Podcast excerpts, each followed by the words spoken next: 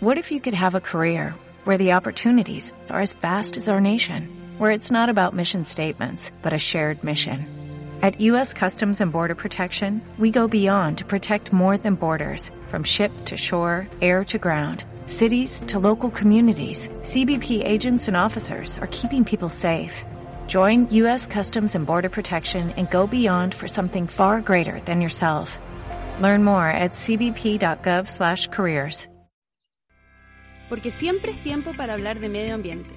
Aquí comienza Interjóvenes, el podcast donde todas las generaciones se unen contra el cambio climático.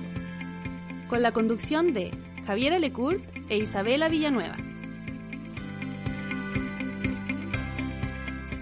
Jóvenes, participación, diversidad, política. Me tomaré la libertad de utilizar esta primera editorial para reflexionar sobre estas palabras, las cuales hace no tanto tiempo sonaban extrañas en una misma frase.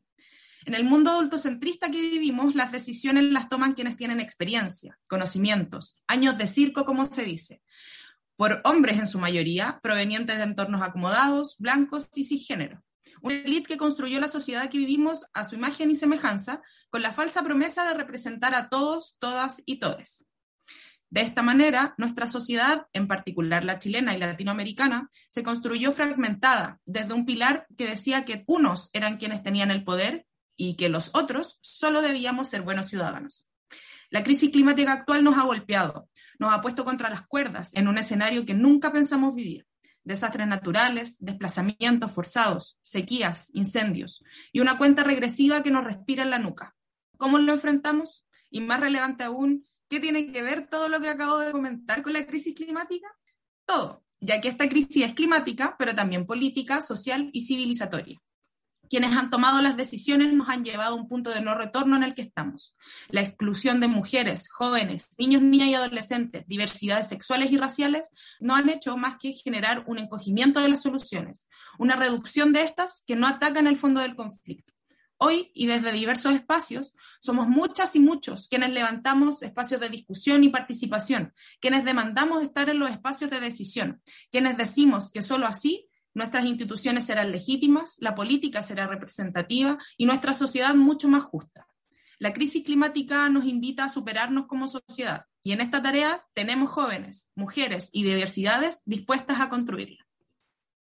Con esta editorial damos inicio a nuestro capítulo piloto del podcast Interjóvenes, una iniciativa donde vamos a estar debatiendo diferentes ideas desde una perspectiva intergeneracional. Mi nombre es Isabela Villanueva y junto a Javier Alecourt, que les acaba de contar en estas palabras de editorial, vamos a estar conduciendo este programa y este espacio por los próximos capítulos, con interesantísimas e interesantísimos y destacadas y destacados invitadas e invitados. Javi, ¿cómo estás? Muchas gracias Isabela, estoy muy bien, eh, muy contenta de empezar ya en este, este programa y sobre todo con unos tremendos invitados y invitadas eh, que nos van a acompañar hoy en este capítulo piloto. Eh, me gustaría comenzar presentando a Pamela Po, quien es politóloga y encargada de incidencia de Chile Sustentable. Yo, por mi parte, quiero presentar a Benjamín Carvajal, quien es fundador de 1.5 y además representante de Chile en la convocatoria Youth for Climate Driving Ambition en el marco de la COP26. Hola Pame, hola Benja, ¿cómo están? Hola Isa, bien. Hola Javiera. Aquí está todo con el cambio de hora. Oye, nos pegó fuerte el cambio de hora. Sí, no, nos desbarató, nos desbarató. Sí, no, esa, esa hora menos el lunes el que más golpeó, sin duda. Sí, como todos los lunes. Yo tuve que hacerme un café, si no estaba imposible el día. Oigan, eh, chiquillos, eh, vamos a comenzar esta entrevista eh, con un tema que hace poco no, nos golpeó harto mediáticamente y el tema del informe del IPCC. Así que les queremos preguntar, Pame, ¿cómo despertaste el día después o, el, o cómo estuviste el mismo día en que se lanzó ese informe? Eh, la verdad es que lo agradecí bastante, eh, porque en el fondo este es un tema absolutamente sabido por el mundo ambientalista y ecologista. O sea, esto lo sabemos hace más de 20 años atrás y por lo tanto me, da hasta, me dio un poco de rabia en el sentido de que los científicos se demoraron demasiado tiempo en ponerle el punto a la I en este tema. O sea, es como lo que ya sabíamos muchos y muchas, en el fondo lo venían a ratificar sumamente tarde. Eh, me huele que esta ratificación tan contundente también tiene que ver con que se filtró parte del informe. No estoy tan seguro si los países lo hubiesen aprobado, si esto no se hubiese filtrado. O sea, ya llegamos a un punto de... Yo por lo menos desconfío a veces de las instancias en las cuales eh, se espera tanto tiempo por, en el fondo, por no querer tomar decisiones políticas al respecto. O sea, con una verdad tan ineludible, en el fondo es como se ha perdido muchísimo tiempo en tomar decisiones políticas que, que en el fondo nos lleven a un mejor, eh, a, un, a un mejor punto. Y sobre todo, con respecto a la limitación de la temperatura en 1,5, Recuerden que hace 5 o 6 años atrás el Acuerdo de París estábamos diciendo, bueno, hay que limitar la temperatura en 1,5 y nosotros ya sabíamos en ese momento cuando se aprueba el Acuerdo de París que no era suficiente y que no íbamos a llegar a los 1,5. O sea, en el fondo ah, el informe nos está diciendo lo que ya veníamos repitiendo hace años atrás de que no llegábamos a los 1,5 grados porque en el fondo no se están tomando las medidas drásticas. Por lo tanto, en ese sentido soy como media pesada con el IPCC pero la verdad es que tampoco pretendo caerle bien a nadie, entonces en ese sentido prefiero decir la verdad. Te creemos, te, creemos completamente eso de que no te interesa caerle bien a nadie, estamos clarísimos. Pero, pero nos cae bien. A nosotros. Sí, no, sí, a nosotros nos cae bien, e, eso es verdad. Oye, me voy a tomar de ese famoso 1.5, porque acá tenemos al mismísimo fundador de 1.5, que no, no es un nombre al azar, así que Benja, tú, ¿cómo, cómo ves un poco el, informe, las reacciones y, también en una plataforma como 1.5 que busca contar y enseñar de cambio climático, también cómo, cómo se le cuenta a la gente quizás estas noticias que, que por ahí en todos los titulares eran tan apocalípticas y todo mal y vamos a morir. ¿Cómo, cómo lo ves tú? ¿Cómo, cómo lo hiciste? Oye, bueno, lo primero que tuvimos que hacer es pensar en el nombre, en el cambio de nombre, porque ya va a quedar vetado en un par, en un par de años más, así que, así que parece que... 2.0, 2.0. Claro, 2.0, 2.5, parece que va por Si lo alineamos con, lo, con cómo va la tendencia, 3, por ahí. Sí, sí van a tener que hacer una campaña. Y va a ser ambicioso, ¿eh? y va a ser ambicioso para ese escenario. No, oye, no, hablando en serio, eh, a ver, yo cómo me lo tomé y, y cómo me lo ¿Y cómo lo tomamos dentro de 1.5? Eh, partiendo, a ver, y ahí concuerdo mucho con, lo que dice Pamela, o sea, es un poco que nos vuelven a repetir lo que los ambientalistas ya sabíamos, pero, pero nunca, nunca es bueno o nunca es rico tampoco que tengan a refrescar en la situación que estamos, que es bastante eh, apocalíptica. Eh, así que la ansiedad nos faltó en llegar. Eh, hubo su momento de que uno se empieza a cuestionar como si estamos realizando las cosas bastante ambiciosas, las estamos empujando fuerte como lo debiese ser o como, y yo siempre me lo cuestiono, cómo en su momento las futuras generaciones no las van a, a restregar en la cara.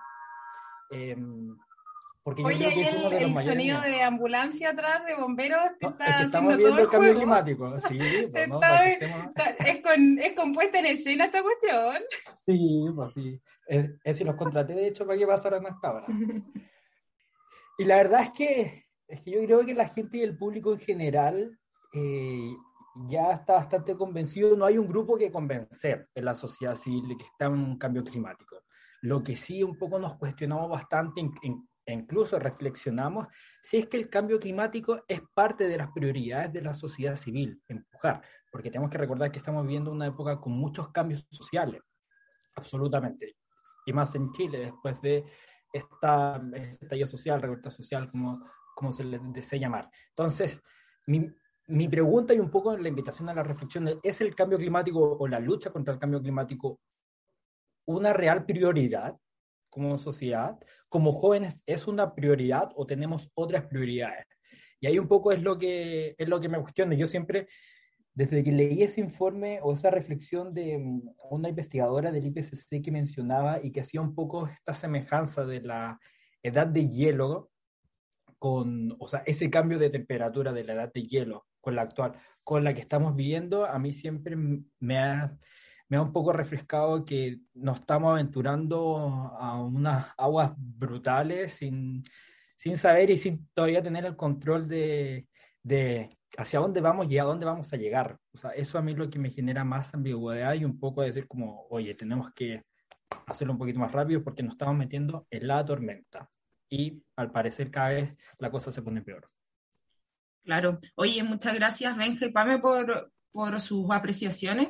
Y me quiero colgar de algo que decía el Benja, que es como esto, escenario que de múltiples, eh, no sé si crisis o cambios que hemos vivido, sobre todo aquí en Chile del 18 de octubre en adelante, ahora ya vamos a tener nueva constitución, eh, los cambios políticos, los que se suben de presidente, bajan de presidente, que los que mintieron de no sé qué, que los que tuvieron el notario muerto.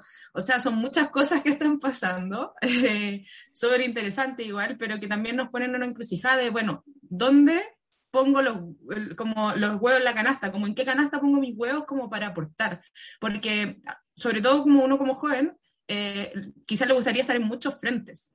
Entonces, me gustaría preguntarle eh, cómo ustedes ven, como sociedad en general y como jóvenes en particular, eh, podemos guiar a que el interés por el tema ambiental y sobre todo la acción pueda involucrarse mucho más en, la sociedad y en los jóvenes. ¿Cómo, ¿Cómo podemos hacer que el tema ambiental sea un foco de interés?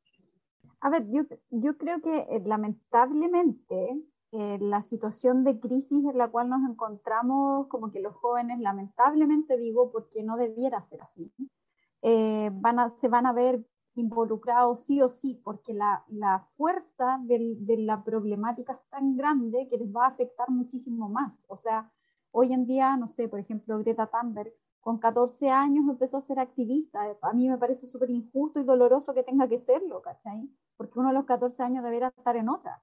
Eh, y no estar preocupado de un tema eh, mundial y que te echa a la espalda dentro de una crisis. Entonces, en ese sentido, yo siento que las generaciones más eh, viejas, por decirlo así, han sido sumamente inconsecuentes, han sido egoístas, individualistas. En el fondo, quienes gobernaron, ¿cierto? Las décadas pasadas tienen, tienen mucho de eso, porque aparte este es un problema que ya se reconocía la crisis ambiental y se reconocía después de la posguerra, de la Segunda Guerra Mundial, o sea, el norte global lo tenía muy claro que esto se venía, entonces, eh, entonces en ese sentido... Y del 92 tenemos convenciones que hablan de este tema, así que... Y, el 87 Brundtland, o sea, de ahí sale el desarrollo sostenible, o sea, este tema se ha estudiado y se ha visto durante muchas décadas, entonces yo lamentablemente la juventud va a aprender como desde pequeños ya lo tienen incorporado, los niños ya saben lo que es cambio climático y les va a tocar ocuparse de este tema. Eh, y van a tener que administrar una crisis. Por lo tanto, la conciencia ya, yo creo que ya está. Eh, a mí lo que me preocupa son las generaciones más viejas, la verdad, que es ahí donde no, esto no permea o pretenden seguir gobernando, seguir, ¿cierto?, tratando este tema como un capítulo, así como el capítulo de medio ambiente, pero la verdad es que este es tu todo en estos momentos. Una parte del programa.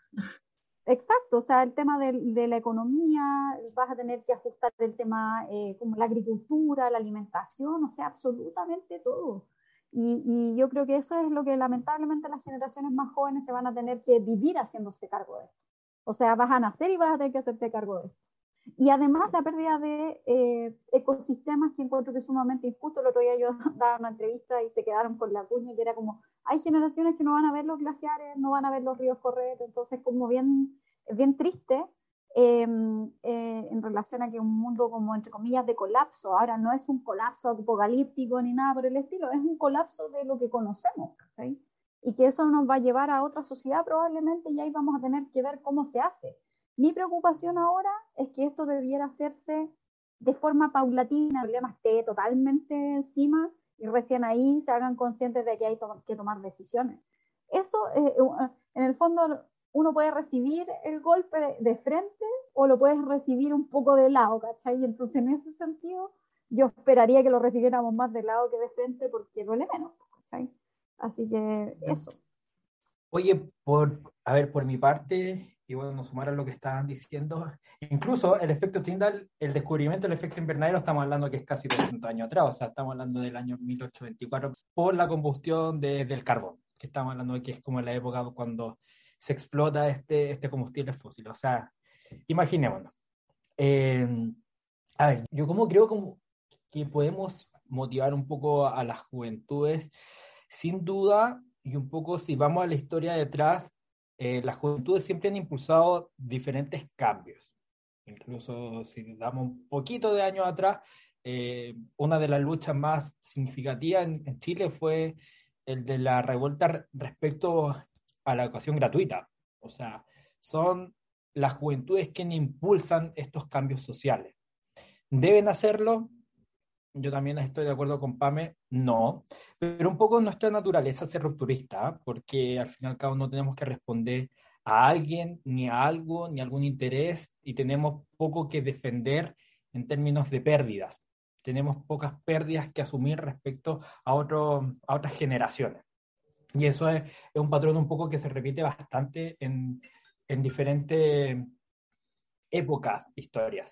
Entonces, desde ahí yo creo que como un punto de convergencia desde distintas, como distintas... solicitado, Luchas sociales, al fin y al cabo, es una gran, es una gran manera de demostrar como, oye, de aquí podemos solucionar muchas cosas por las cuales los jóvenes no hemos puesto la camisa, eh, la camiseta, perdón, y, y sin duda que podemos resolver varias cosas desde esta parada y que no es algo unidimensional, sino que es multidimensional y completamente interconectado. Oye, y quiero, quiero meter la cuchara aquí como en, en, este rol que cumplen las juventudes, que a mí me parece fundamental, por cierto, es algo en lo que, por lo que abogamos en Zeus Chile y yo personalmente también, estoy súper de acuerdo pero cuál también es el camino al que tenemos, o, cuál también es el norte quizás al que tenemos que apuntar como sociedad. Bien, bien lo dijeron ustedes, Pame y Benja, hay una cuestión estructural, hay una cuestión de, legislación, de toma de decisiones en el sector público, en el sector privado, en todas las esferas de la sociedad. Entonces, ¿a dónde también tenemos que apuntar? Las y los jóvenes yo creo que son parte fundamental de la solución. Sin duda, creo que hay que incorporarles a las edades más tempranas posibles en participación y que tenemos que tener todos los mecanismos activos y vinculantes, etcétera. Pero también acá hay, hay, una, hay una cosa de, de un poquito un lavado de manos, creo yo, de una generación que, que está hoy día en la toma de decisiones y, y había, hay, hay un episodio en, en, uno de estos foros mundiales donde, donde bueno, que, que de hecho eh, también Greta lo, lo, hizo en este famoso foro de cuando les dice How dare you en, en los interpela, es, es, un poco el mismo mensaje, pero cuando, cuando estos tomadores de decisiones o tomadoras de decisiones ya de generaciones mayores van y dicen, ustedes son el futuro, oye, pero, pero no necesitamos que el futuro en la toma de decisiones haga la pega, necesitamos que la gente hoy día la haga. Entonces, ¿cómo hacemos también o cómo avanzamos también a que, a que esta cuestión no se soluciona de una sola manera, no, no se soluciona solo con jóvenes el día de mañana haciéndolo bien, no se soluciona con una disciplina, no se soluciona con un país, no se soluciona con un solo acuerdo. Entonces, ¿cómo avanzamos a esta transversalidad que también lo mencionaba súper bien la PAME recién? ¿Cómo avanzamos a que eh, la crisis climática o, la ambición climática, la acción climática, sea una cosa transversal y que cuando hablemos de economía hablemos de medio ambiente, que cuando hablamos de salud hablamos de medio ambiente, ¿Cómo hacemos eso? ¿Cómo lo ven ustedes? Porque yo personalmente creo que ese es el gran desafío que tenemos hoy día como sociedad. No sé cómo lo, cómo lo ven ustedes. Yo veo dos elementos.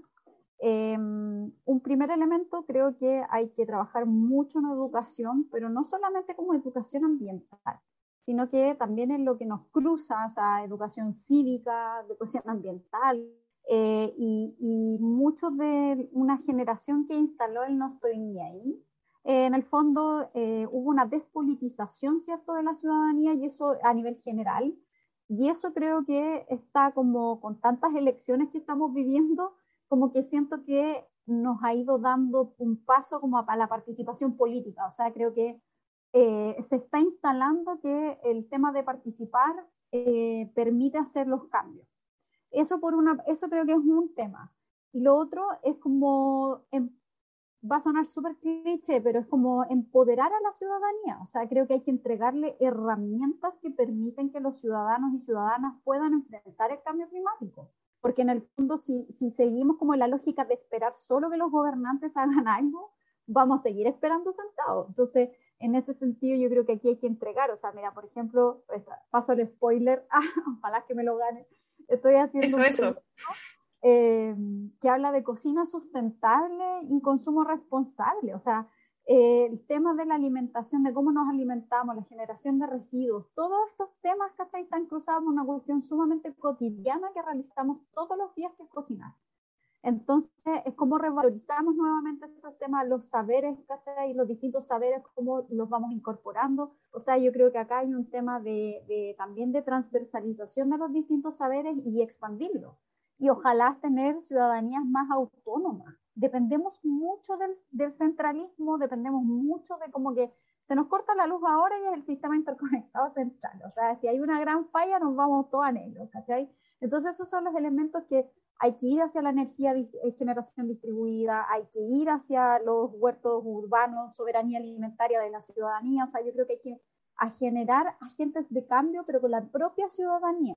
Y si el Estado no lo hace, bueno, tendremos que hacerlo las ONG, y si no lo hacen las ONG, las comunidades, los juntas de vecinos, o sea, yo siento que acá tenemos que crear como una gran masa de gente que se ocupe de este problema eh, si, es que si es que no nos podemos esperar, ¿cierto?, que se tomen las otras decisiones, pero sí participación política para poder empujar el sistema a que tomen las decisiones sobre políticas públicas que son muy necesarias, que ayuden que esto sea posible también. O sea, la generación distribuida no va a generarse por una varina mágica, hay que legislar al respecto. Por eso es importante la presión ciudadana, porque la gente tiene que, eh, pero también hay que educar a las personas de decirle, es posible de otra manera usted lo puede hacer, usted puede hacer una cooperativa ciudadana y generar energía. Esto ya se hace en Alemania, hay 700 cooperativas de ciudadanos y ciudadanas que hacen, eh, proveen de energía a distintos comunas, lugares pequeños, ¿cachai? Entonces, en el fondo, es conocer experiencias que ya incluso están siendo aplicadas y traerlas y, ¿cierto? y, educar en eso. Yo creo que ahí hay que trabajar mucho. Eh, y siento que esa es una parte que no está tan profundizada después de todo yo me quiero colgar un poquito también de lo que menciona Pame y con respecto a, la ciudadanía, y era un poco la reflexión que pasaba hace poco en, en las últimas votaciones, que estábamos como vueltos locos, por, incluso se proyectaba que, el, el, nivel de participación iba a ser bajo, pero la verdad es que fue un poco sorprendente, que no fue tan bajo como se proyectaba, y, se empezó a cuestionar un poco esto de la democracia. Y a mí a mí la verdad es que hace bastante tiempo me viene dando vuelta que cómo nuestra participación va a ser simplemente hacer una raya vertical.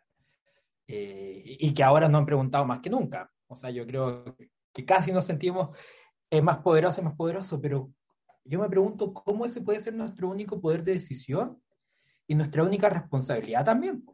O sea, quienes están tomando las decisiones ahí no es que fueron electas por cualquier otra persona, o sea, fueron electas por nuestra ciudadanía, por nuestra sociedad. Entonces, a mí me gustaría también, y aprovechando este paso de, del cambio climático, que también pudiésemos tener tomas de decisiones más directas para también así hacernos responsables de, de las cosas que, que, estamos tomando. O sea, eh, hoy día, si bien estamos en una crisis climática en que, que lo responsable incluso el 1% más rico o un gran porcentaje de, de esta crisis climática es del 1% más, eh, más rico, como, como se publicó hace un tiempo en un estudio, pero sería bastante rico y bastante poderoso ver una, una participación mucho más directa, que, que se nos vaya a consultar cosas más, sea, más cotidianas, hagamos más plebiscitos.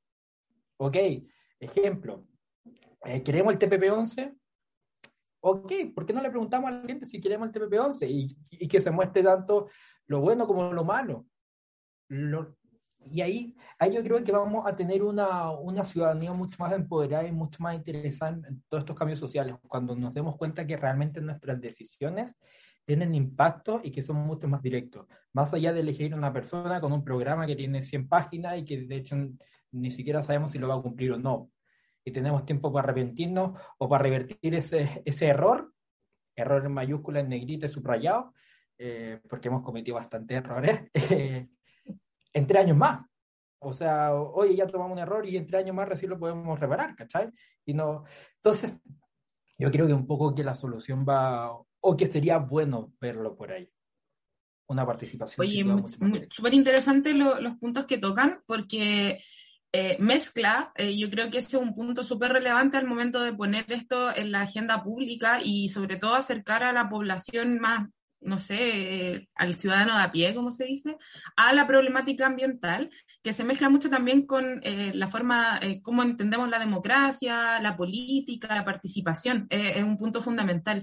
Y ahí algo que mencionaba la PAME, que a mí me parece súper interesante, de, de, cómo lo abordamos como eh, yo le digo como destecnificar un poco la discusión o los aspectos de, del ambientalismo o, o, la discusión ambiental o climática. No solamente tienen, pueden opinar quienes tienen estudios, magíster, no, todos podemos ser parte de, de, la construcción de soluciones. A mí me gusta mucho un término que se llama, eh, que me enseñaron que viene desde la psicología, que es los eh, expertos por experiencia, que son personas que por la, la experiencia que viven por sus de, desarrollos eh, personales, eh, saben mucho de un tema sin haber estudiado el tema.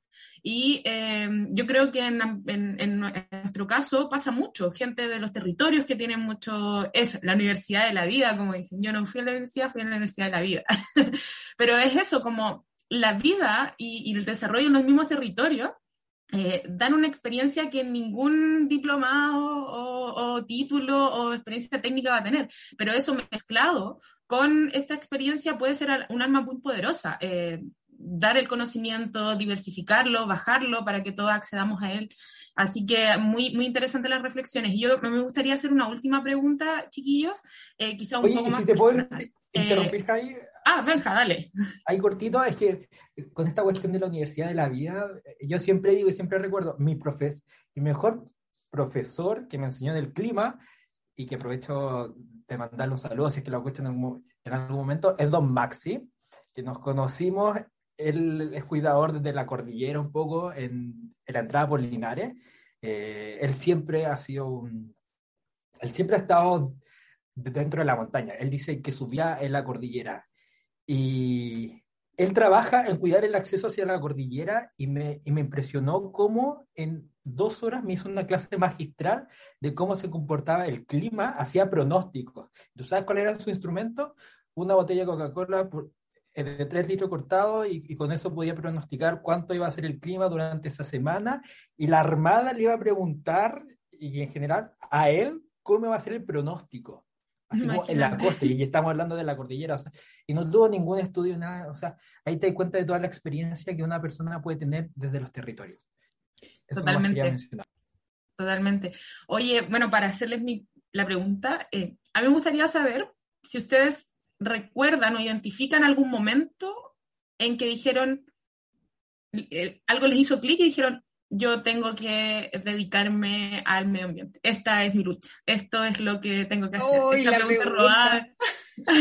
Esta pregunta robada me la hicieron y yo quedé para adentro. Pero si es que lo pueden hacer, o qué les motivó para hacerla más fácil. Pero si conocen ese momento. Parte tú, parte tú, pues, Javi. ¿Yo? Cuéntale. Sí, pues.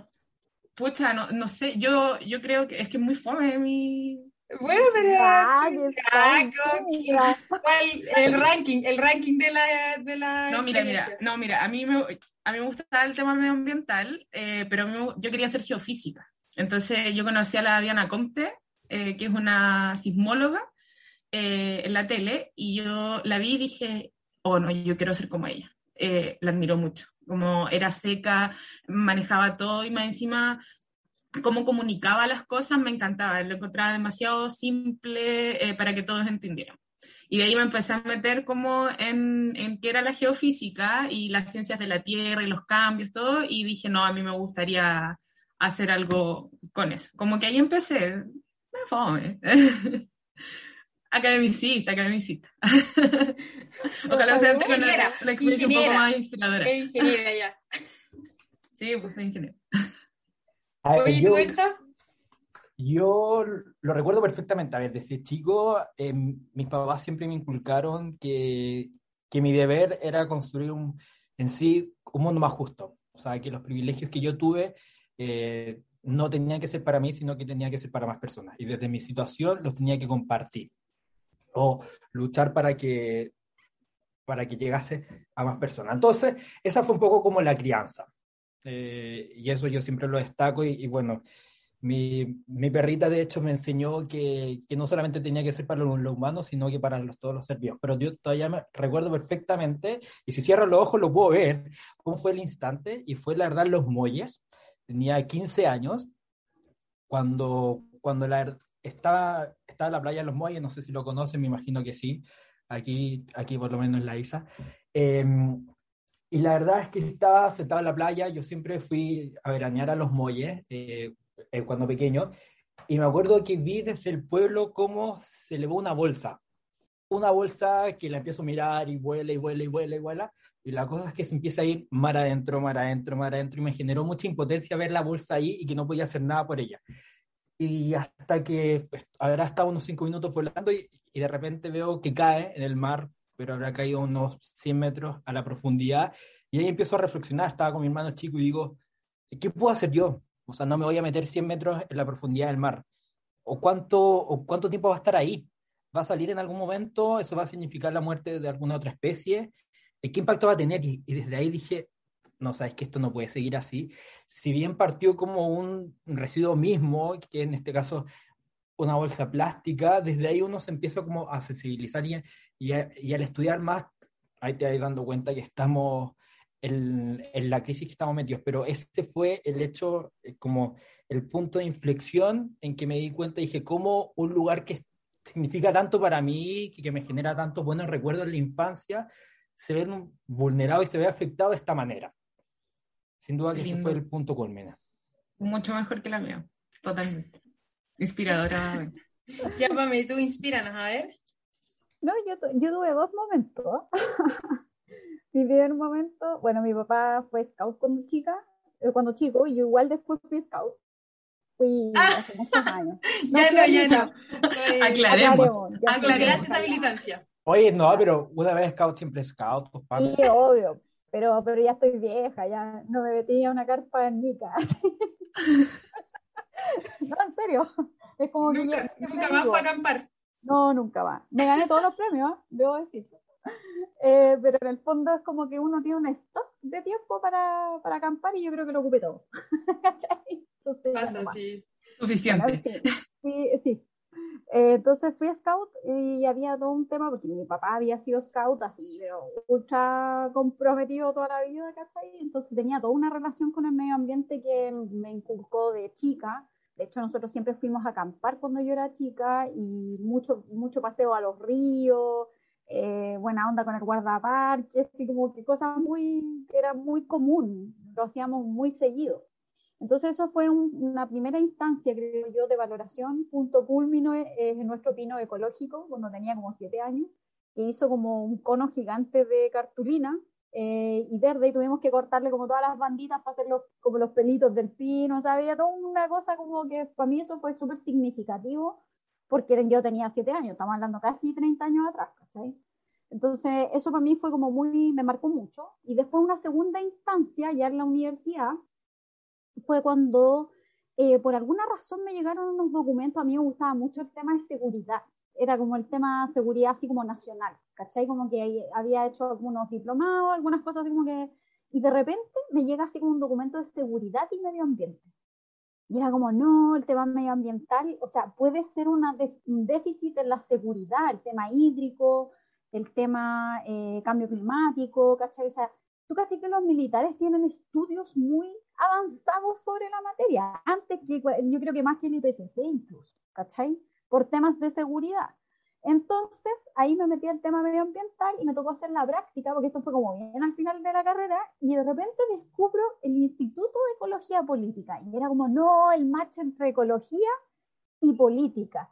No, ahí ya se me, se me tapó el cerebro, ¿cachai? Así como ya llamé al Instituto de Ecología Política, a Manuel Valledano, el día 9 de enero. mismísimo.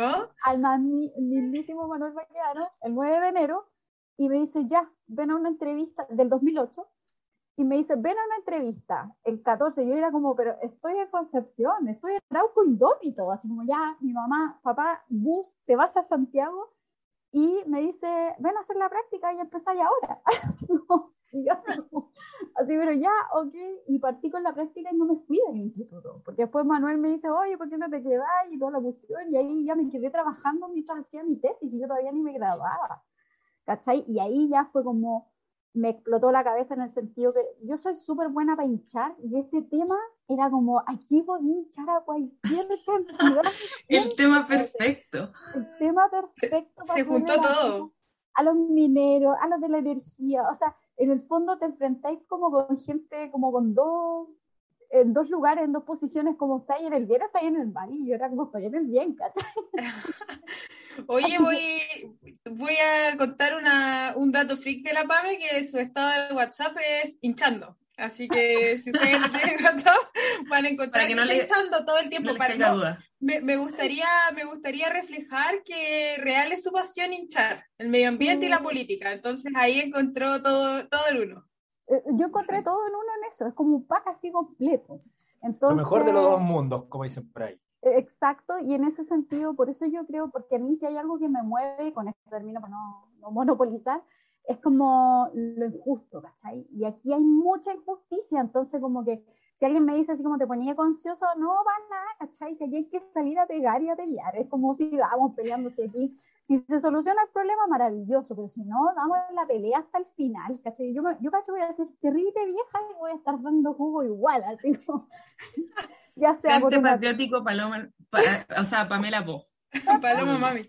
Paloma Mami, aparte. También. Paloma Mami y Pamela Po. O sea, sí, yo creo que mi epitafio sí murió hinchando. Sí, uy, sí, estoy, estoy completamente de acuerdo con eso. Vamos, vamos a Vamos, ver. vamos a gestionarlo. Sí, vamos a- Por vamos- favor, que ustedes, ya que son más jóvenes que yo, se van a preocupar de que su amiga diga eso. Sí. No, y, y cuando en 50 años escuchen este podcast, ya saben, vayan, pu- pueden ir al cementerio a buscar la, la lápida. Y, y ahí A van- decir eso. van a ver. Totalmente. Así que eso, eso fueron, eso, esos fueron mis dos momentos, por decirlo así. Súper. Oye, súper interesante. Nosotras queríamos hacer un, un espacio acá donde, donde habláramos temas de medio ambiente desde una perspectiva intergeneracional, pero también acercar quizás más allá de, de, de, de esto técnico que hablaba la Javi, como que entender que detrás de esta, de esta lucha y de este trabajo hay personas y hay personas que, que sufren, que hinchan, que pelean, pero, pero sobre todo que, que, hay, que hay mucho detrás y yo creo que eso es súper interesante de, de presentar. Este, eso es lo que queremos ir construyendo en este espacio, en este podcast Interjóvenes, que este es su capítulo piloto, pero vienen al menos en nuestra primera temporada seis capítulos más, así que atentas y atentos. ¡Yay! Ah, sí. Oye, y bueno, además de, de agradecer la conversación, vamos a, estar creando o- o poniendo aquí sobre, sobre la mesa y en los capítulos nuestra sección de recomendaciones. Así que nosotras le pedimos a nuestras invitadas e invitados hoy y en todos los capítulos una recomendación que nos cuenten qué le recomiendan a las personas que nos están escuchando. Y solo para contarles a quienes, a quienes van a empezar a escucharnos, porque Benja y Pame ya lo saben, pero, pero para que ustedes sepan también, puede ser un libro, una serie, una, un anime, ahí de seguro la Javi les va a estar recomendando, uy, eso podríamos hacer Javi, como anime ambientales. Esa puede ser tu próxima editorial. Tengo, tengo ahora una recomendación. Ahí para, para sus los fans de la Javi, que es otaku. Así que bueno, vamos a estar contando cosas, cosas de ese tipo en estos capítulos. Eh, así bueno, otaku. en la sección de recomendaciones les quisiéramos preguntar, eh, Benja, ¿cuál es tu recomendación? Y, y después a la Pame, y, y- ya ahí vamos conversando sobre eso. Oye, qué difícil dar una recomendación, la verdad, porque a mí me encanta, o tengo muchos, muchos favoritos en general. Eh, partiendo por serie, sin duda la serie Years and Years, yo siempre la recomiendo, es una serie hecha por BBC Mundo que tiene un respaldo científico y bastante estudio hecho, así que sin duda esa en un fin de semana se ve porque son ocho capítulos y te muestra un poco la historia de cómo va a ser o cómo se proyecta que va a ser este planeta, desde la, la vida promedio de una familia británica. Entendamos que también una familia promedio británica es un lujo a nivel global. Bueno, son los que causaron, parte de quienes causaron esto, pues sí. Exacto. Así que si de hablamos de serie, eh, esa sin duda. Libro, hoy la verdad es que tengo tantos como... Oye, pero Carta una nomás, es una recomendación nomás. una Si no, No te queremos cortar, pero. no te, que- exacto, no te queremos Ah, censurar, ya. pero una. Después, anunciado, por favor. Mándanos por mail. No, ya, ya me quedo con la pero, No, pero si, te, si te, se te queda algo en el tintero, dilo rapidito. Ya, eh, es como evitar un desastre climático. Si hablamos de cambio climático, esa de Bill Gates, sin duda. Es un buen resumen para alguien que no, no está dentro de este mundo. Súper. ¿Pame? No. yo ahí documental, hongos fantásticos, lo encontré genial. Es como el tema del micelio, lo dejo ahí nomás para no spoilear. Eh, es tremendo, es como, me recordó mucho Avatar, ¿cachai? Como el tema de la red por debajo de la tierra, así que esa es mi recomendación, lo vi el fin de semana y está es bonita. espectacular, es muy bello, sí. Lo voy a ver. Oye, es, una locura. yo, yo duré como si... Yo duré cinco minutos viéndolas y me quedé raja, pero yo debo decir que después de las nueve me quedo raja con cualquier cosa. Eso no quiere decir que sea mala. Eres una anciana ya. Sí, no, yo, yo soy ese meme de la abuela que aparece leyendo el celular y dice, yo contestando los WhatsApp que me enviaron a las 10 de la noche. Esa, esa persona soy yo. Totalmente. Yo me duermo con las gallinas. Confirmo esa situación. Confirmo, totalmente. Más uno, más uno, más uno. No, yo no. Ah, bueno, chiquillos, chiquillas, Benja, Pame, muchas gracias por eh, ser parte de este capítulo piloto, por estar acá acompañándonos, enseñándonos, riéndonos, porque son muy simpáticos, ¿o no? Son muy simpáticos. Nosotros los queremos mucho desde CEU Chile. Eh, y invitar a quienes nos están escuchando a que sigan sintonizando Interjóvenes. Vamos a tener invitados e invitados de lujo eh, para seguir conversando y seguir profundizando en el tema ambiental desde distintas eh, perspectivas y desde distintas visiones. Sí, sin duda se vienen, se vienen conversaciones muy interesantes. Vamos a, estar subiendo nuestros podcasts a todas las plataformas típicas de podcast, así que ahí después nos van a poder escuchar mientras cocinan, mientras van al trabajo, mientras hacen ejercicio, no sé, todas las cosas que la gente hace cuando escucha podcast.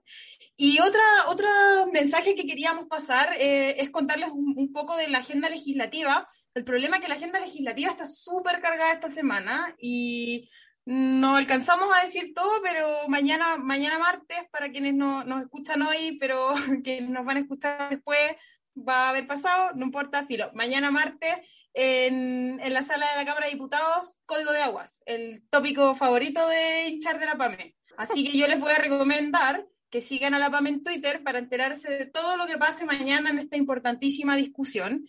Y todos los otros temas son demasiados, y solo por mencionar turberas, propaganda electoral de plástico, riego y drenaje, colillas de cigarro, uso de, de sustentable de aguas subterráneas, proyecto de ley marco en la Comisión de Hacienda en el Senado, eh, Subsecretaría de Recursos Hídricos, muchas cosas pasando, así que yo, mi sensei, Pamela Po, en Twitter, así que ahí pueden seguirla constantemente.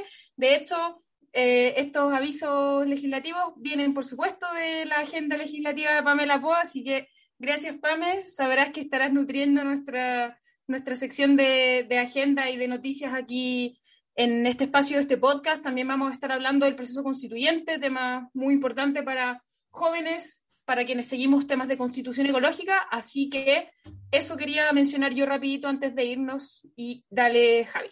Em, no, pues, cerrar. ya, terminar.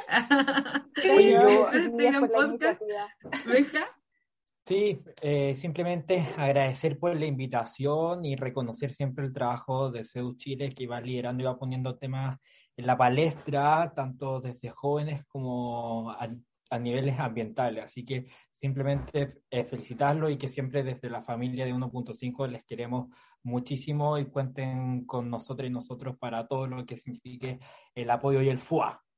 Buena, Ahí con ese tremendo espaldarazo y sponsor de ahí de 1.5, eh, vamos, damos por finalizado este primer capítulo de... La, la me quiere decir algo sí, ah, antes de ir. No, no, Solo ah, que las quiero. Ah. Gracias. Nosotros también. Oye, también a ti, yo sí quería dar unos agradecimientos cortitos a, a, Carla Ramírez y Javiera Jaña, que son las tramoyas que hicieron posible todo esto. Gracias, chiquillas. Tremendo trabajo, porque este, este podcast no somos solo quienes estamos conversando, sino que tiene mucho trabajo, pero por sobre todo mucho cariño detrás. Así que el, equipo es más allá y darle las gracias también a la Javi por, por comenzar este, este espacio, así que nada, pues vamos a estar viéndonos en todos los próximos capítulos, así que nos van a tener que aguantar. Vamos a ir desarrollando las tallas y, los datos freak, vamos a prepararlos. así que gracias Benja, Pame también, un, un gusto como siempre conversar con ustedes y nos estaremos viendo en otras ocasiones. Nos estamos viendo, muchas gracias. Nos vemos. Chao, chao. Chao, chao. Aquí termina un nuevo capítulo de Interjóvenes, un espacio donde siempre es tiempo para hablar de medio ambiente. Este podcast es parte del proyecto Tenemos Jóvenes, organizado por Zeus Chile con el apoyo de FES Chile y de North American Association for Environmental Education.